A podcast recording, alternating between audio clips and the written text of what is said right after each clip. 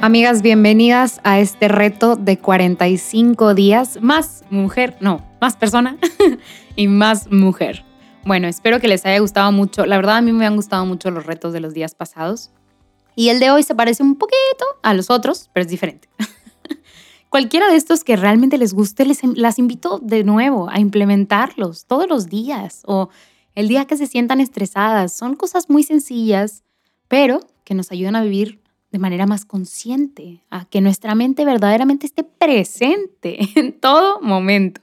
Porque no estamos llamadas a vivir una vida automática y a que el mundo decida por nosotros y a que nos lleve la corriente, sino a estar presente día con día. ¿Cómo es que vamos a compartir al Señor si ni siquiera estamos viviendo nuestra vida?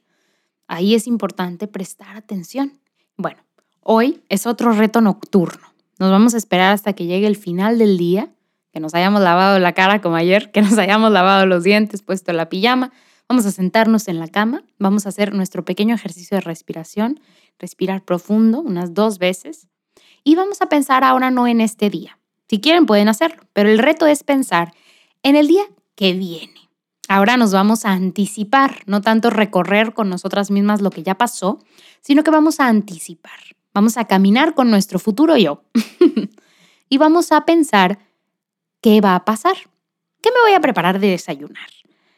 ¿Qué shampoo uso en las mañanas? Detallitos. Vamos a pensar en esos pequeños detalles, de nuevo invitando a nuestros sentidos. ¿Cómo vas a ver ese café mañana?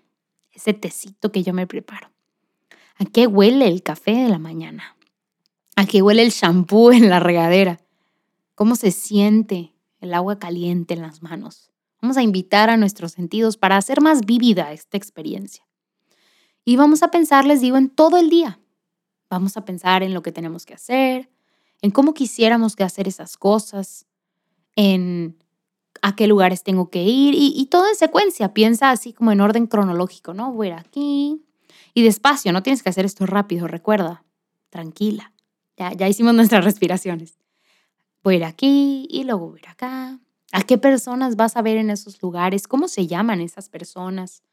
¿Desde hace cuánto las conoces? Bueno, seguimos. Y puedo ir aquí y luego acá y luego acá. Hacernos conscientes de eso que viene. Porque no nada más es importante vivir en el presente. Bueno, eso clarísimo, ya lo vimos ayer, ¿verdad? no pestañear y de repente estar en otro lugar. Pero también saber que podemos anticiparnos, que podemos pensar en el futuro, que podemos decidir, que sí podemos decidir usar una calle u otra, llegar a una hora o tal otra hora. Podemos hacer ese ejercicio. Nuestra mente tiene esa capacidad de planear. No solamente de ver hacia atrás y de ver el día de hoy, sino también de ver hacia el futuro. Yo tengo y mi mente tiene la capacidad de planear. ¿Ustedes creen que los, eh, los apóstoles así nomás predicaban así, pues donde ponían el pie, hablaban de Cristo y ya? No, yo creo que además de eso, planeaban y se ponían de acuerdo. Tú vas a ir a tal lado, yo voy a ir a otro lado. Y así es como lograron esparcir, o sea, la palabra del Señor en muchos lados, porque podían planear. Nuestra mente tiene esa capacidad y hoy te invito en la noche a hacer uso de esa capacidad, a ver hacia el frente y a ver hacia allá al horizonte. ¿Qué va a pasar mañana?